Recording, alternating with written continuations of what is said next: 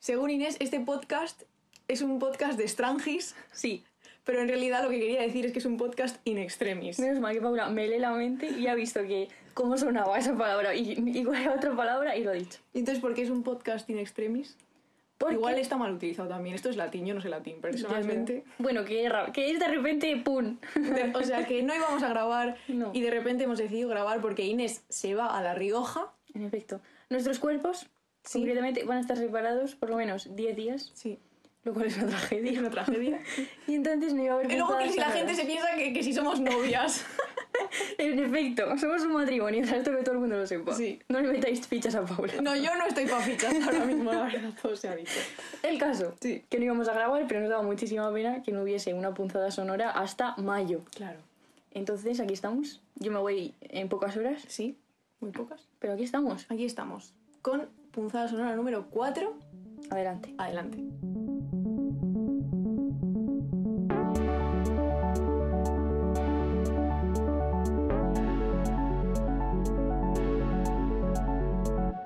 Hola, ¿cómo estáis? Ya estamos. Bienvenidos a Punzadas Sonoras. Nos han dicho que a veces no se distingue quién habla. Entonces, yo soy Paula. Yo Inés, Tú grita, así que Inés es la que grita más. y la que vocaliza menos.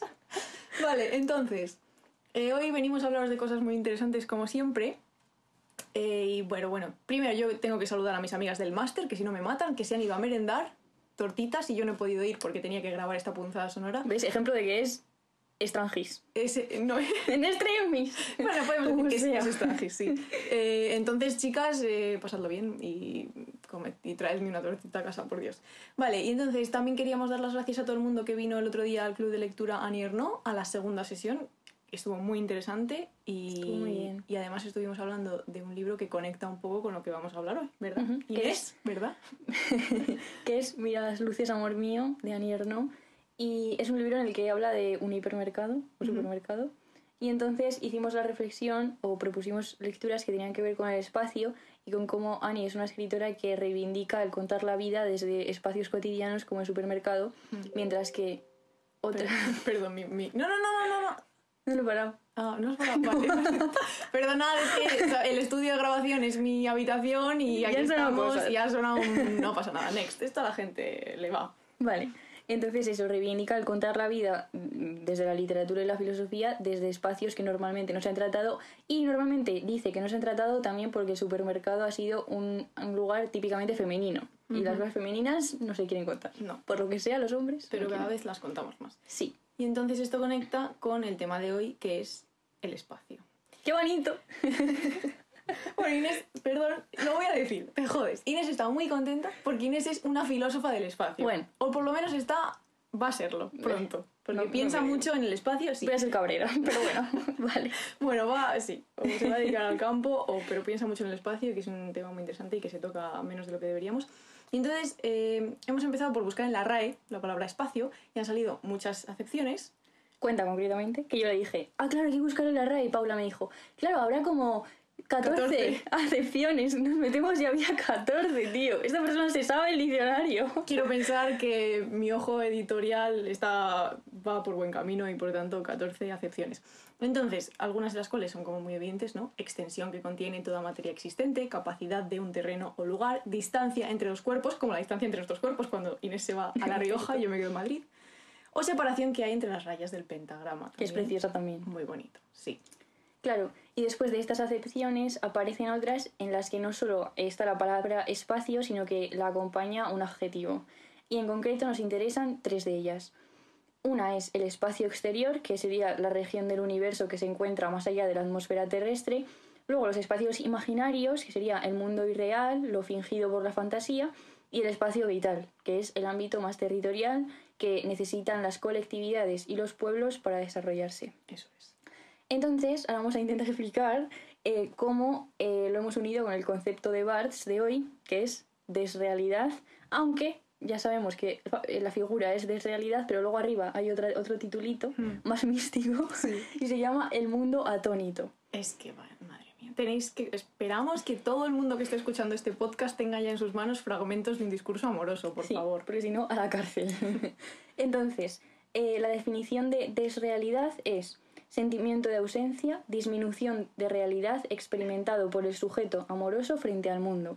Entonces, básicamente, no os vamos a extender en esto porque tenéis que leerlo, pero en, este, en esta figura se habla mucho del espacio, en plan, habla de la angustia y del sufrimiento con relación a espacios. Por ejemplo, em, dice que tú en tu habitación los objetos te resultan siempre familiares, ¿no? es un espacio como seguro. Y sin embargo, si estás esperando una llamada telefónica como Anier no en perderse, es decir, como una loca, pues ya todo se vuelve hostil. En efecto, todo se vuelve hostil, ¿no? Todos esos objetos que antes eran familiares, de repente ya no te consuelan. De hecho, te pueden hasta angustiar. Y entonces esta, esto es de lo que está hablando, ¿no? O sea, él habla todo el rato desde el amor, como nos gusta. Sí, entonces, diferencia entre, a partir de fragmentos de Lacan, de Freud y otras cosas, diferencia entre el mundo irreal y el mundo desreal. Entonces, ahora vamos a explicar lo que son estos mundos. Vale. Entonces, el mundo irreal eh, se puede hablar, o sea, somos capaces de articular discursos sobre este mundo irreal, sobre todo a través de la ficción, ¿no? Y entonces, el rechazo que opongo a la realidad se pronuncia a través de una fantasía, una ficción todo mi entorno, todo mi entorno cambia de valor con relación a una función que es el imaginario. Entonces dice Barthes, el enamorado se separa entonces del mundo, lo irrealiza porque fantasea, se entrega a la imagen, en relación con la cual todo real lo perturba. Pero como hemos dicho, pues lo irreal se puede decir de mil maneras a través de la ficción y entonces eh, pensando un poco en este espacio imaginario que es con lo que lo hemos relacionado, eh, se nos ocurrían pues, bueno, una breve lista de títulos de libros donde eh, es importante el espacio, sobre todo las casas, ¿no? porque luego vamos a hablar mucho de casas. Y entonces voy a leer un fragmentito de la segunda parte de Alfaro, de Virginia Woolf, que como mucha gente sabrá, o no, no pasa nada si no lo sabéis, aquí se acepta todo el mundo. Eh, en la segunda parte de, de, Alfaro es como que el tiempo pasa a través de la casa donde vive la familia y es como un fluir de la conciencia a través del espacio y es como que la casa prácticamente habla. entonces dice Virginia Woolf, nada rebullía en el salón, ni en el comedor ni en la escalera, nada más que aquellas rachas desprendidas del cuerpo del viento se filtraban sigilosamente por las esquinas y se aventuraban al interior haciendo crujir los goznes rumbrosos y las molduras hinchadas por la humedad del mar. Hay que tener en cuenta que la casa estaba tan destartalada, casi podía uno imaginarse aquellas ráfagas sutiles penetrando en el salón, investigándolo todo, fisgándolo todo, jugueteando con el jirón suelto del empapelado de la pared, preguntándose cuánto tiempo duraría colgando de allí, cuándo se desprendería del todo. En efecto, buen ejemplo de espacio imaginario.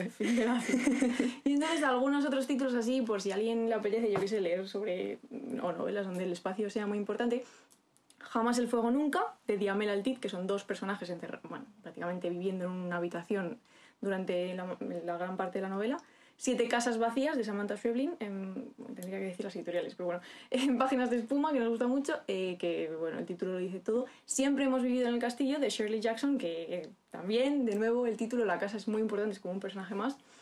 Y por decir así un clásico clásico del cuento de la caída de la casa Asher de Poe, pues si no lo habéis leído, leedlo porque ahí la casa tiene muchas cosas que decir. Y también hay otras ficciones vamos a volver a las de siempre, que son Sharp Objects y Big Little Lies, donde las casas son un personaje más claramente de la serie. Sí. Vale, entonces esto sería el mundo eh, irreal y el espacio imaginario.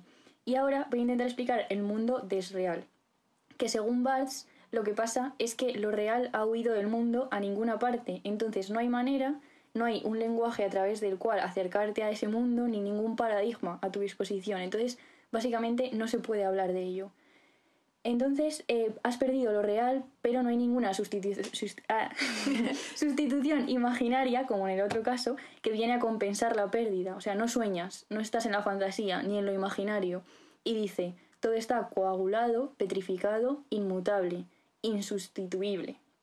Entonces, hemos querido relacionar este mundo desreal que es un poco en filosofía, ¿no? El mundo de la nada, de lo que no puede hablarse, ni pensarse, ni nada de esto, como un espacio infinito, como así como el vacío, ¿no? Algo, este sentido, con el espacio planetario que hemos introducido antes. Entonces, si antes decíamos que hay un espacio exterior que coincide con el mundo desreal, luego un espacio imaginario que, que, coincide con el mundo irreal, faltaría un mundo que coincida con el espacio vital, que es con el espacio terrenal, donde están los pueblos y, el espacio que, que, sí que puede tocarse y hablarse, ¿no? Sí, sobre todo los pueblos. Muy importantes. Entonces, eso, no faltaría un mundo real. Entonces, vamos a citar a Perec, que de estas cosas sabe mucho. Su libro, Especies de Espacios, el libro de mi vida. Después de Marx, Perec. ¿Qué dice? Todos franceses, ¿qué nos pasa? Ya. Bueno, algo malo. Dice, vivimos en el espacio, en estos espacios, en estas ciudades, en estos campos, en estos pasillos, en estos jardines.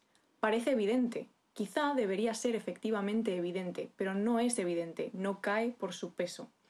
Entonces lo que Perec postula es que hay hay cantidad de pequeños trozos de espacio, o sea que el espacio no es como una unidad así indivisible, sino que tiene cachitos. El pasillo, el jardín, París, Francia, más grandes, más pequeños.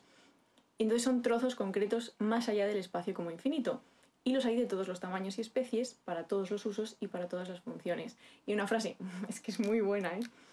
De Perec que dice, vivir es pasar de un espacio a otro haciendo lo posible para no golpearse. Lindísimo. Y eh, pues otra persona que habló mucho del espacio es Lefebvre en muchos libros, pero concretamente hemos leído Producción del Espacio, y en él básicamente lo que dice es que el filósofo debería de ser un hombre que se dedica solo a los conceptos y a la teoría y debería bajar al terreno mm. y eh, explorar, pensar la vida cotidiana, lo que es superficial pero que también es fundamental. Entonces, él dice que hay que pasar de lo abstracto a, comillas, lo vivido, que este es el espacio del que queremos hablar nosotras, del espacio de lo vivido. Entonces, la cuestión es que eh, para él el espacio es soporte y cambio y campo de acción, en sentido de que no son los espacios este vacío del que no puede hablarse, que es neutro y que es transparente y también estático, ¿no? Porque también esto de que no puede hablarse también le hace como inmutable, que no cambia. Sin embargo, para él esto no es así, sino que el espacio se transforma, sobre todo con, las, con la acción social, con las prácticas, con las relaciones, con las experiencias. Entonces el espacio es parte de la sociedad por eso es soporte y, campo de acción, en contraposición con esa concepción del espacio como solo soporte, que sería como un, receptáculo vacío, que es un espacio geométrico, matemático, también astronómico en el sentido de, espacio exterior, que es ininteligible, transparente, neutral, todo esto, ¿no? La nada, lo impalpable. Este espacio no nos interesa. Me gusta mucho que la palabra ininteligible sea tan difícil de decir. Nos interesa, como decía, el espacio cotidiano, el espacio de lo vivido, real, concreto, maleable, vertebrador.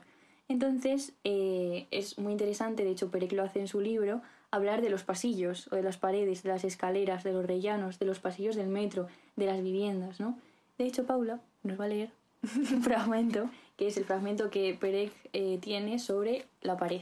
Sí, es un poco mareante. Así que voy. Cuelgo un cuadro en la pared. Enseguida me olvido de que allí hay una pared. Ya no sé lo que hay detrás de esa pared. Ya no sé que hay una pared. Ya no sé que esa pared es una pared.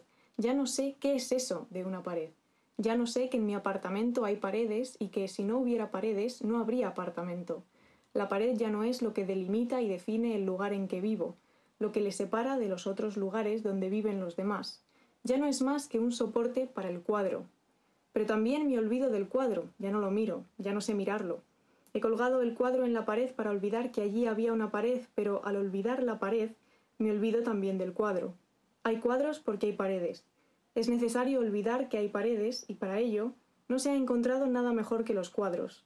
Los cuadros eliminan las paredes, pero las paredes matan los cuadros, o si no, habría que cambiar continuamente, bien de pared, bien de cuadro, colgar de continuo otros cuadros en las paredes o cambiar el cuadro de pared todo el tiempo. Podríamos escribir en las paredes, como se escribe a veces en las fachadas de las casas, en las empalizadas de las obras, en los muros de las prisiones, pero rara vez lo hacemos. Jo, es que además de ser bonito y encima como un trabalenguas, o sea, e-, es la idea un poco de la que estábamos hablando, que la ceguera que tenemos ante las cosas más obvias, como las paredes de nuestras casas, que no nos damos cuenta de que están, pero están. Están. como las escaleras, concretamente las del edificio de Paula, que son muy bonitas. Esto había que decirlo, ¿no? Sí. Vale. Entonces, ¿es aleatoria la manera en que se construyen las viviendas o está relacionada con las normas y patrones que vertebran la sociedad en la que estamos inscritas? Bueno, pues claramente nosotras pensamos una cosa parecida a la que piensa Jesús Leal Maldonado en su artículo en Vivienda y Sociedad, el análisis sociológico del problema de la vivienda, donde explica que las formas y las características de la vivienda están estrechamente ligadas a la organización, pero no solo a la organización, sino también a los valores. Además, o sea, cómo se organiza la vivienda es muy importante porque es el techo en el que pasamos mucho tiempo y además él explica ¿no? que las familias, pues, bueno, las personas eh, invierten una gran parte de sus ingresos en conseguir el techo que quieres para vivir, ¿no? Sí, Entonces, sobre todo en Madrid y Barcelona. en efecto. Entonces, cada formación social tiene un ordenamiento del espacio residencial que es específico, ¿no? No es neutro. Entonces, pensamos, y a partir de ahora vamos a hablar de esto, que la cocina es el espacio de la vivienda más interesante porque cuando se producen cambios eh, sociales está demostrado, en los sitios que hemos leído, que, mm, que también se producen sobre todo en la cocina. Entonces, vamos a hablar ahora de distintos ejemplos históricos y bueno, de distintos tipos, pero hay que decir primero que hemos eh, cogido algunas imágenes, en concreto 10, entonces las vamos a poner en la carta de Substack para que tú, señor, señora oyente... Sí, igual hay gente escuchando esto que no sabe que, este podcast es parte de, otro de un proyecto que es una newsletter, entonces... Mandamos cartas los domingos, entonces si os metéis al enlace que ya habremos dejado en la descripción, sí. pues eh, ahí está la cartita que habremos mandado el domingo. Y entonces ahí vamos a dejar las imágenes, por si mientras que escucháis hablamos de algo y queréis verlo, pues iremos nombrando las imágenes. Muy bien. Entonces, eh, después de la Primera Guerra Mundial, un poquito de historia, historia time, eh, que Inés se está descojonando ahora mismo. Perdón, no, la segunda, la primera guerra mundial no es algo para descojonarse, sinceramente, pero bueno, no pasa nada. Em, ¿Qué te pasa? Esto lo dejamos, ¿no? Perdón. ¿Qué te está pasando? Que me estoy mucho de story time. Soy más simple que un garbanzo. Tienes ocho años, vale. Entonces, había un grave problema eh, de alojamiento en Alemania porque básicamente no había casas. Entonces, Toda la vanguardia de la década de los años 20 se ocupó del diseño de la cocina eh, porque esta es la protagonista de la reestructuración del espacio doméstico, porque como acaba de decir Inés, cuando se producen grandes cambios sociales, pues estos reverberan en la cocina sobre todo. Entonces, eh, estos diseñadores y arquitectos tenían que arreglar muchos problemas de salubridad y, y problemas sociales. Algunos de los ejemplos que hemos visto son epidemias y e incesto. Claro, es que vivir hacinado en una vivienda con, con tu hermano, pues al final. Claro, bueno, le comes la boca. bueno, esto, este, bueno, veo que el podcast está empezando a desmadrarse, no pasa nada. Entonces, este tipo de arquitectura lo que pretendía era romper con lo establecido y empezar de cero. Entonces, vamos a distinguir dos modelos, el modelo socialista y el modelo capitalista, que se da en estas décadas después de la Primera Guerra Mundial. Eh, el modelo socialista eh, bueno, pues allí se da un poco la colectivización del trabajo doméstico y de la vida privada de las familias, ¿no? evidentemente. También había eh, dentro de esa rama una visión feminista que decía que si las viviendas se colectivizaban, la mujer se liberaba de las ataduras domésticas y se proponían una serie de servicios comunitarios que cubrían esas necesidades domésticas y también el cuidado de los niños y así la mujer, bueno, pues, eh, la idea es que es igual al hombre y que mm, pasa a formar parte del sistema de producción como una trabajadora más. Y luego, por otra parte, frente al modelo socialista, estaría el modelo capitalista, que promueve una vivienda individual o una vivienda familiar dentro de los edificios plurifamiliares. Y en Estados Unidos lo que se ve es que hay una doble tendencia, la tendencia conservadora, que postula que a la mujer hay que educarla para que ejerza como madre y esposa y por tanto esté más en la casa, y una tendencia liberal eh, que promueve la igualdad entre sexos y el papel de la mujer en la escena política y social. Y bueno, pues nos venía a la mente por ejemplo el libro tan famoso de Betty Friedan, La, mística de la feminidad. Y entonces que pensábamos un poco en todos estos temas, en las funciones que se desempeñan en la cocina, eh, porque nos preguntábamos cómo se dispone el espacio de la cocina, ¿no? qué dimensiones debe tener, cómo se articula ese espacio en su interior, cómo se relaciona con el resto de la vivienda y entonces aquí Inés va a contar una cosa de una señora muy guay. Sí, es súper chuli. Vale, es eh, un ejemplo concretamente del modelo socialista, que es la cocina laboratorio, así se ha llamado, de una señora lista, pero que no sé pronunciar su nombre. Margarete, Margarete Schute. A ver, a ver, a ver, inténtalo por Margarete Schut Lihotzky. Lihotzky, sería algo Sí, yo qué sé. Bueno, esa señora fue la primera arquitecta austriaca. Concretamente se graduó en 1918 y bueno, haremos una carta sobre ella seguro porque pues es que fundó la Unión de las Mujeres Democráticas de Austria, eh, tuvo cargos bastante importantes, viajó un montón por todo el mundo y siempre estuvo muy, pues eso, con el modelo este de que eh, eh, había que tener igualdad entre mujeres y hombres, ¿no? Todo esto. Entonces su preocupación era reordenar el espacio doméstico centrándose concretamente, como decíamos, en la cocina. Entonces quería reducir el espacio y además hacerlo eficiente, ¿no? Y hay, hay esquemas incluso de cómo estudiaban, pues cómo para moverte, que tuvieras que moverte lo menos posible, que pudieses llegar desde un sitio a todos los armarios, como así, ¿no? Entonces, esta cocina laboratorio, que en realidad se ha llamado laboratorio, pero eh, también tiene otro nombre que es Cocina Frankfurt, es un modelo eficiente de trabajo que integra todas las funciones en un mismo espacio, ¿no? Además está abierta al salón, que esto también es un cambio importante, con em, puertas correderas, y así rompe con la segregación pero tampoco renuncia a ser un espacio salubre, que esto, como decía Paula antes, era como la mayor preocupación de la época. Sí. Entonces, la cocina se entiende como una máquina que está al servicio de la mujer, ¿no? En que es la encargada de llevar las tareas del hogar, aunque trabaje. Sigue siendo ella la que nunca se escapa, ¿no? De, la cocina o del hogar. Pero tiene que ser una máquina perfecta, que garantice que el trabajo es lo más óptimo posible y que se reduzcan mucho los, los tiempos. Y entonces la cocina se empieza a entender como un lugar de trabajo, o sea, como si se tratara de un laboratorio, por eso se ha denominado también, como decíamos, cocina laboratorio. Entonces, eh, por eso, por todo esto que hemos contado, eh, es un ejemplo de ideal del pensamiento socialista eh, que está muy centrado en la figura de la mujer y su emancipación. O sea, yo lo que quería es que se integrase la mujer en el mundo laboral y también que se diluyeran las diferencias de género y todo esto se puede ver reflejado y por eso es tan interesante en su arquitectura. Y si queréis ver a esta linda entidad y a la, a la cocina laboratorio, pues son la imagen 1 y la imagen 2. Como el museo.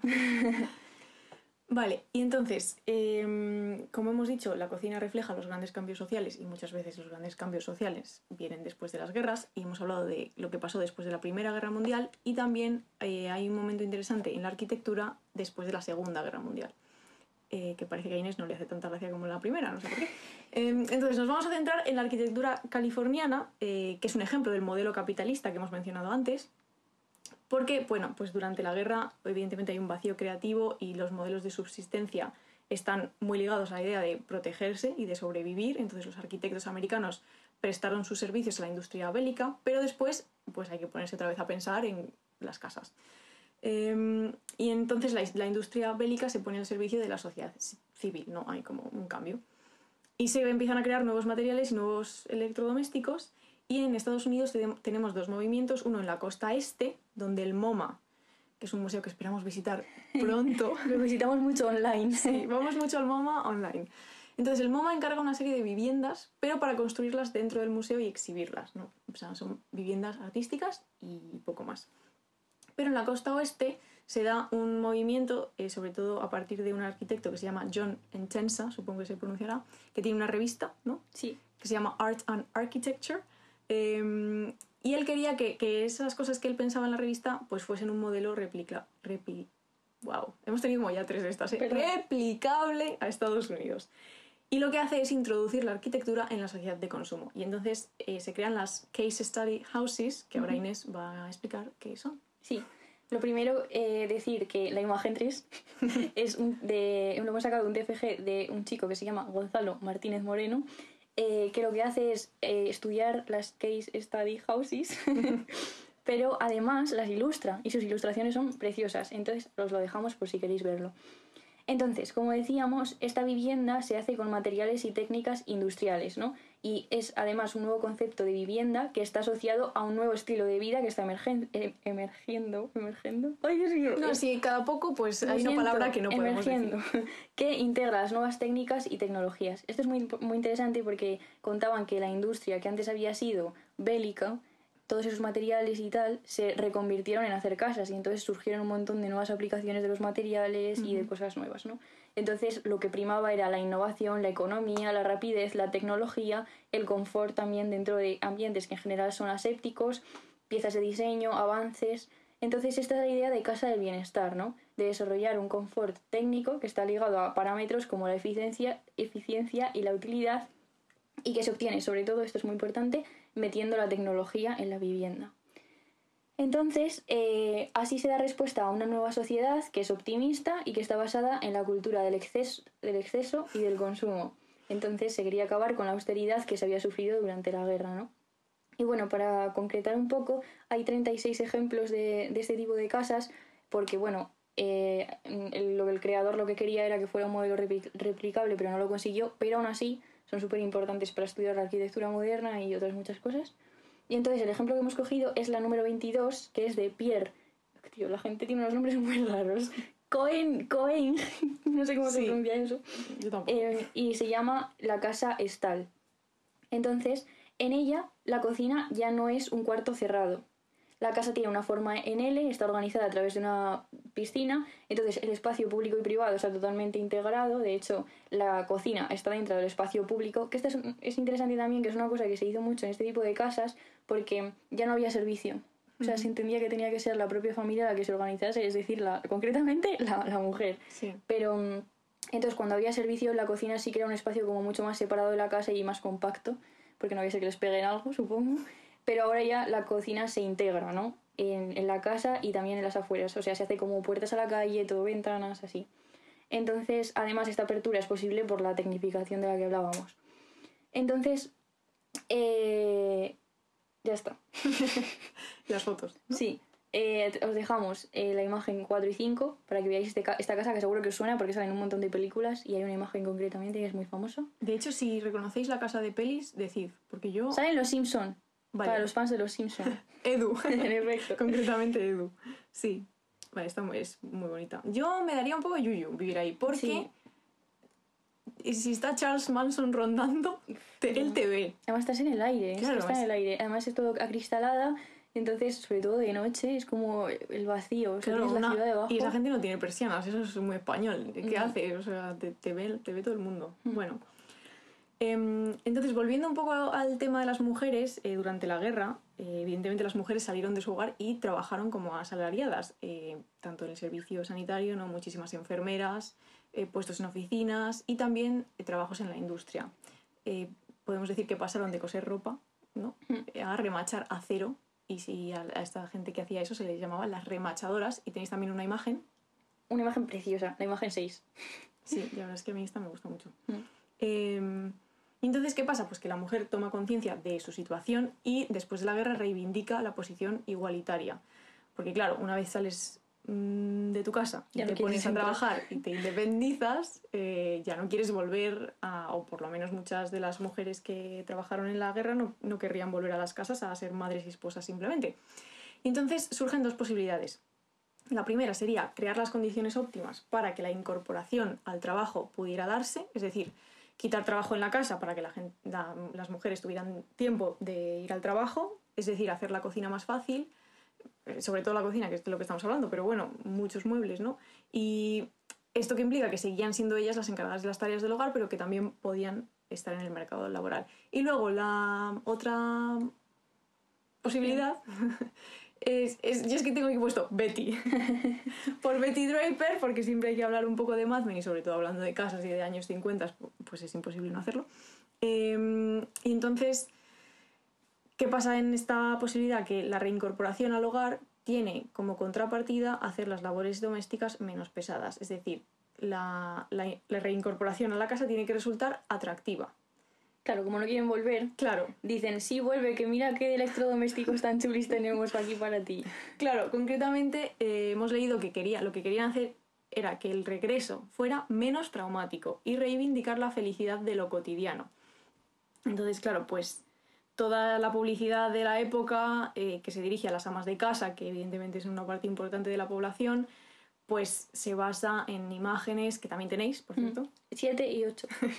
pues imágenes 7 y 8, eh, donde se ve, bueno, las típicas imágenes que tendréis en la cabeza, eh, a una ama de casa perfectamente arreglada, con su vestido y su pelo y su manicura, eh, y sobre todo la cocina, que es una cocina ejemplar, que lo hace ella sola todo, o sea, no tenían Thermomix, pero casi, con los últimos avances tecnológicos, y se vende la cocina pues como una especie de nave espacial, lo cual tiene mucho sentido porque esto coincide con los años de la carrera espacial entre la Unión Soviética y Estados Unidos y se muestra siempre a la mujer perfectamente feliz de recibir a su marido cuando él vuelve de trabajar y los hijos correteando y todo es una escena como muy idílica, ¿no? Y esto nos lleva a el debate de la cocina del 24 de julio de 1959 entre Nikita Khrushchev y Richard Nixon. Pero es que quería decir Khrushchev. No estamos seguros de cómo se pronuncia, pero algo así. Vale, esto fue un debate, por las que no lo conozcáis. Eh, se hizo una exposición americana en Moscú eh, en este año y entonces fue eh, Nixon, que antes, en ese momento creo que era vicepresidente, y allí coincidió con el presidente Nikita. y entonces pues surgió un debate bastante interesante, mm. porque de lo que se habló, en vez de, de los misiles o de otro tipo de eh, armamentos eh, militares, se habla de los electrodomésticos. O sea, los símbolos de la nación y del bienestar americano son los electrodomésticos. Entonces, eh, coge una cita que dice, en lugar de, de, debatir sobre misiles, bombas o incluso sobre las diferentes formas de gobierno, los dos líderes discutieron acerca de los méritos relativos a las lavadoras, televisores y cocinas eléctricas americanas y soviéticas.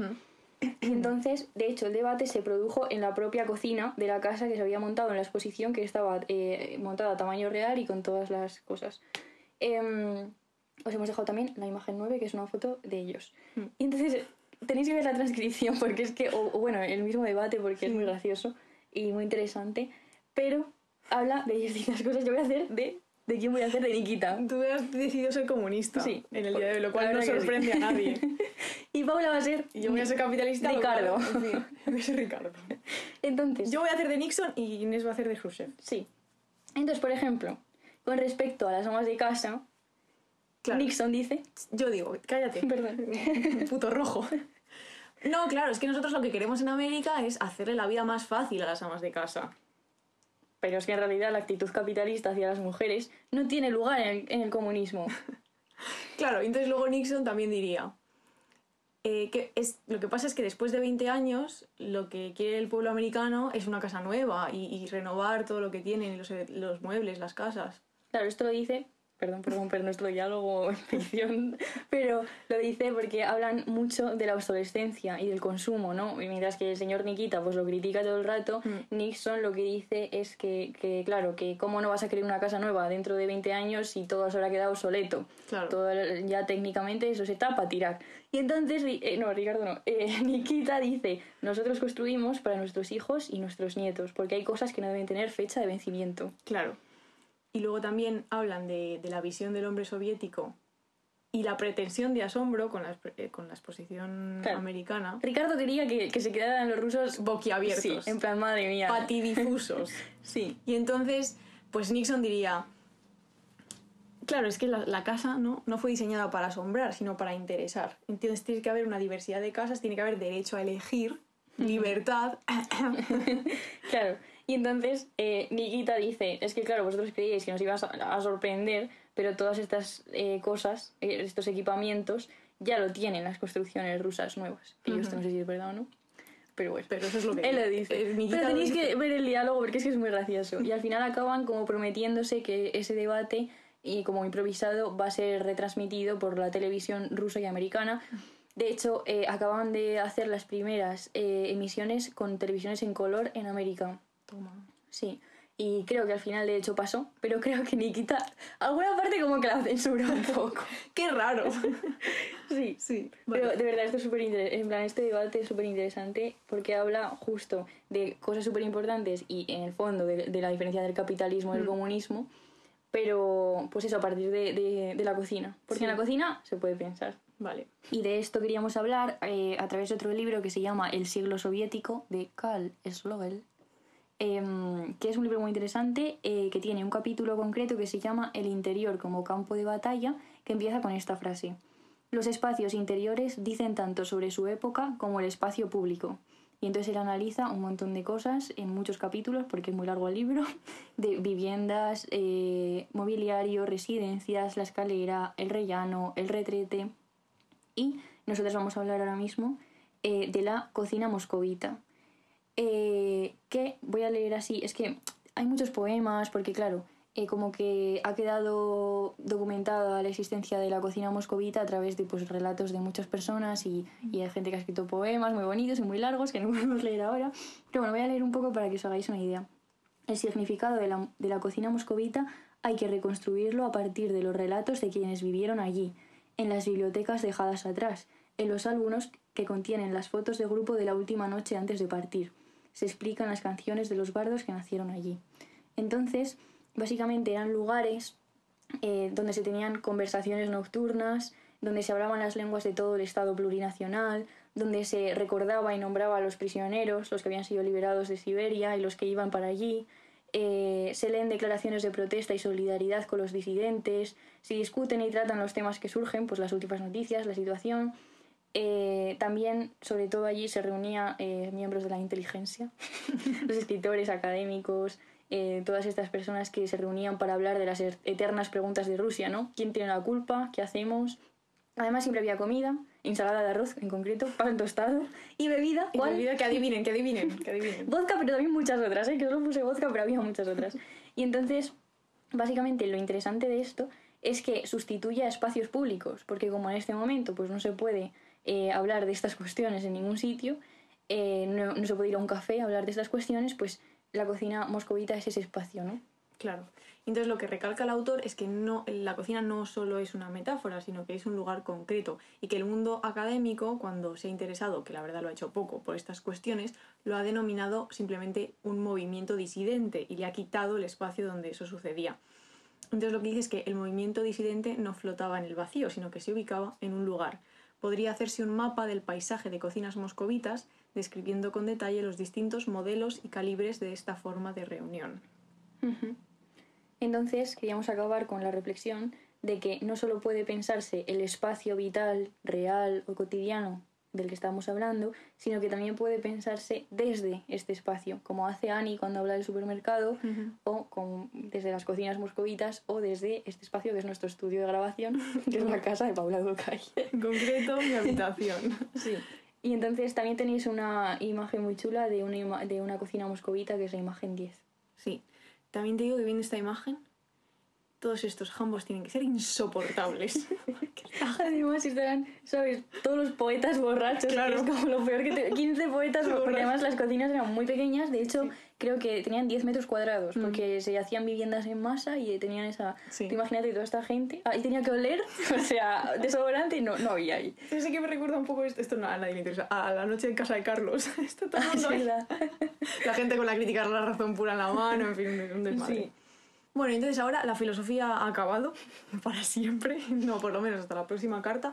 Y, y aquí el que no quiera escuchar más filosofía, que se vaya a nuestra puta casa. Y Inés y yo vamos a contaros lo de siempre, que es que estamos viendo y que estamos leyendo, y vamos a charlar un poco de las cosas. Sí. Yo no estoy leyendo pues tesis doctorales sobre las está de houses. O sea, no estoy leyendo nada más. Bueno, y especies de espacios, que mejor libro del mundo, ya lo he dicho. Bueno, yo, yo me he leído esta semana Un verdor terrible de Benjamin. que te gusta Benjamin, no sé por qué todo en input inglés, macho. Benjamin, que es chileno. Benjamin Labatut, no sé dónde. Ah, lo tiene mi padre, vale. Em, que es, está muy chulo, se lo he recomendado a todos mis amigos. Sabes que todos mis amigos ahora se están leyendo el libro a la vez, lo cual es muy guay. Cuando la gente te hace caso en las recomendaciones. Y me he leído también hoy, que he terminado el tren, porque el tren siempre. ¿Sabes que hoy se ha parado el tren en Canto Blanco 20 minutos a las. Yo cojo el tren a las 8 de la mañana y, 20 minutos. Luego ha dicho, pues ya no paro en sol. Y yo, pues me cago en tus muertos. y entonces me he terminado eh, El niño perdido de Thomas Wolfe, eh, que era la primera vez que lo leía, editado en periférica, muy lindo y me gusta mucho. Y eh, últimamente, series pocas. Bueno, los Bridgerton. Que es verdad, lo hemos Que a Inés le aburre. no digas eso porque es una un popular opinión. Un popular me, opinion. Me van a linchar. A Inés le aburre, a mí me gusta, me lo paso muy bien, la verdad. Me gustaría que me gustase más. Ya, sí. Pero. Ya, eso pasa. Si no fuese por lo bonito que es todo. Es muy bonito. Me encanta el bebé. Voy a decir Madre mía, Inés está obsesionada con el bebé. Ahora de... una cuenta de Instagram donde solo es el bebé. es que el bebé de Daphne, por favor. Pues ¿quién es quiere bebés? No, a ver, Paula, ah, bueno, que ya. fatal. No, pero que, que, a veces cuando ves bebés. Me gustan los bebés, sí, me gustan los bebés. Porque no tengo ninguno cerca. Si, si alguno tenéis un bebé y queréis, pues enseñármelo. Sí, sí, sí. Pues Estoy segura de que con esta convocatoria van a ir las madres y los padres, vamos, corriendo con sus bebés en brazos. Y luego hemos, hemos ido bastante al cine. ¿verdad? Sí, hemos visto dos películas que seguramente sean las mejores películas que hemos visto en nuestra vida. Siempre decimos esto hasta la semana que viene, pero bueno. Una es La peor persona del mundo, que yo he visto ya dos veces en el cine, y el otro día tuve un pensamiento intrusivo que fue, no mire mañana otra vez a una tercera, que nos gustó mucho. Eh, Muchísimo. Mucho. Yo estoy obsesionada con la banda Tenéis que verla. Bueno, y ahora hay que hacer como que no ha habido un corte, ¿o qué pasa? Ha habido un corte, chavales, porque estábamos empezando a delirar todas las 9 y cuarto de la noche. Me voy a las 6 de la mañana. Yo hoy me he despertado a las 6.45. Bueno, otra, la otra película, por favor, que esto, a mí, esto hay que ponerse ya serias. Vale, sí. Porque Voy a, película- voy a contar que el- hoy el gobierno ha anunciado, hoy que esto lo vais a escuchar igual dentro de dos semanas, pero bueno, ha anunciado que el 19 de abril quizás, yo no tengo nunca muy claro esto, se retire la obligación de mascarillas en interiores. Y yo he pensado, qué bien, porque así cuando Inés y yo vayamos al cine, puedo verle la cara, porque el otro día fuimos a ver el acontecimiento basado en la novela de Annie Ernaux y yo, la verdad, disfruté bastante de la peli, nos gustó mucho y en cuanto las luces se encendieron, miré a Inés y Inés dijo, qué mal rato. Sí, o sea, me, gustó muchísimo, es una película increíble. Es que es increíble. Es, que es mi película favorita. Pero lo pasé muy mal, lo pasé muy mal porque... O sea, no por las escenas así mm, más explícitas de cuerpo, de agujas y esas cosas, porque no miraba, sino por la angustia, lo de las amigas. Es que, o sea, perdón, no puedo explicarlo porque sería spoiler, supongo, no lo sé. Bueno, la gente que se lea el libro. Hay escenas muy, muy tristes. Es la historia de una chica que en la Ah, bueno, Francia de claro, los años que no hemos 60... dicho. Que aborta, viva el aborto, esto hay Venga. que decirlo. Sí, sí, sí, está bien. Que está embarazada, es una chica que está en la universidad, que viene de familia. Bueno, es Annie no, es un autobiográfico. viene- Esto ya lo hemos contado, pero bueno, Mm. Viene de familia. mm, La joven baja. humillada, chavales. Sí, la joven humillada. Y entonces se queda embarazada estando en la universidad cuando el sexo es claramente un tabú Mm. eh, y, y sus amigas hacen como que no han follado en la vida y luego resulta que sí, y entonces como que se queda embarazada y está buscando maneras de abortar cuando es ilegal y puedes penado con cárcel, y entonces es muy angustioso y la peli hace te muestra muy bien esa angustia. Entonces Inés eh, lloró y yo no me enteré. Lo pasé- o sea, estuve sollozando toda la película. Lo que pasa es que era una sala muy pequeña. Yo dije, no te puedes aquí poner a berrear porque vas a molestar a esta gente. Y porque encima tenías la casitos escondidos. Esto no se puede decir porque nos van a detener. No, no os van a detener. Y además había un fan de punzadas en la fila de atrás que luego nos escribió por Twitter. Es verdad, nos dijo, nos estaba dijo, detrás. Estaba detrás, no saludé. Y yo, bueno, la, la gente que nos vea por ahí, por favor, que se- Pues para no, saludad. para no molestar a esa persona, yo no podía ponerme ahí a berrear. Entonces guardé mi llanto para adentro, luego salí del cine y no pude hablar durante Sí. dos horas. Y encima estuvo feo porque estábamos merendando Paula, Marta y yo, y yo no podía hablar. O sea, no es que no quisiera, es que no podía hablar. Pero luego reviviste. Luego se me pasó. sí. Está muy- sí, Pero es una película, vamos, increíble. Tenéis Sí, que verla todos, que sobre verla. todo la de palabra. Esto nadie lo va a entender, vale, da igual. Eh, bueno, Los que no están los que, los que aborto. no hayáis escuchado el podcast gente. anterior, igual no entendéis esto, da igual. Eh, y luego también vimos Libertad, Ah, vimos Libertad también, cada claro. uno en su casa, pero vimos Libertad. Eh, Clara de Clara Roquet. Roquet. Qué, qué buena es esa también, película, es muy una buena. pasada. De hecho, hablamos mucho de ella en la última carta. Sí, Que es sobre los cuidados, pero es una peli chulísima. es muy, muy Y guay. yo también vi Roma, de Cuarón, Tú que te ya volviste visto. a ver Roma de Cuarón, que yo tengo que decir que yo no habría pasado por eso otra vez.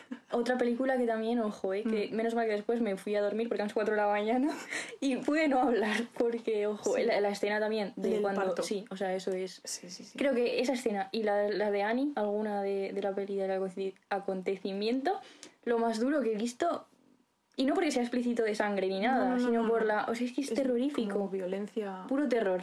Sí. Mm. Sí, sí, puro terror. Pero ¿Has bueno. probado hacer.? Esto ya es un. Os podéis ir. Eh, ¿Has probado hacer lo que sale en Roma de que ha- hace como una especie de figura de equilibrio? Que intenta como mantenerse en equilibrio en un pie y cierra los ojos. No. Es imposible. Bueno, no es imposible, pero es que no- yo que tengo un buen equilibrio en cuanto cierro los Es que ojos. Paula hace yoga. Bueno, sí. Cataplap al suelo. Es que me parece fascinante que sean capaces de hacer eso la gente. Paula os puede recomendar, bueno, un vídeo para cuando tengáis bases. Es bueno esto ya. Vale, el sí. vídeo del yoga. El vídeo de. Bueno, pues lo pongo en la carta para que. Vale, si, si habéis llegado hasta aquí, chavales, os merecéis este regalo. Hay un vídeo. vídeo para echar pedos. Un vídeo por Vale. si la- cuando tengáis gases. Es que los gases, la gente se piensa que es echarse pedos, sino los gases es dolor en el. dolor, un dolor que te En el atraviesa. pecho también, ¿eh? Que parece que te va a dar un infarto. Sí, sí, sí, sí, por eso te prenden y se te suben. Y entonces. Bueno, Pa- Paula es la amiga que te manda un vídeo para que no te pase eso lo malo. Exacto, así que ya lo colgaremos por ahí. Y ya está. Y ya hablando de pedos, vamos a terminar, ¿no? Sí. Porque. Esperamos que os haya gustado esta punzada sonora porque nos ha costado. Nos ha costado Ah, sí. esfuerzo y tiempo. Dios ayuda. Sí, y es en extremis. Y en extremis y en, extranjis. Y además, vamos a decirlo ya, yo Ah, no sé esto cuándo saldrá, Sí. pero que en Semana Santa nos vamos a tomar una semanita de vacaciones por Sí. primera vez desde septiembre, que llevamos sacando cosas, sobre todo cartas, una vez a la semana desde Mm. septiembre, no hemos parado y eh, no podemos más. Necesitamos parar un poquito. Solo Sí. una semana. No es para ir a misa, porque coincide un poco con la movida esta de Cristo Rey. La movida esta. No es para eso, es para literal sentarnos, en un sillón sentarnos, sí.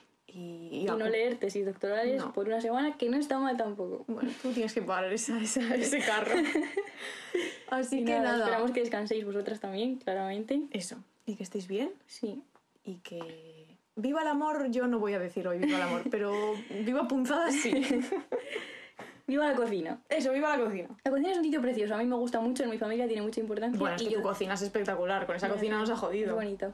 No, pero recuerdo muchas noches después de cenar con la estufa, hablando. Y muy bonito. Es- Espero que esta Semana Santa disfrutéis en la cocina con vuestras seres queridos. Vuestras Eso, seres queridos. Vuestras seras queridas. Sí, vale. ¡Hala! Adiós. ¡Adelante!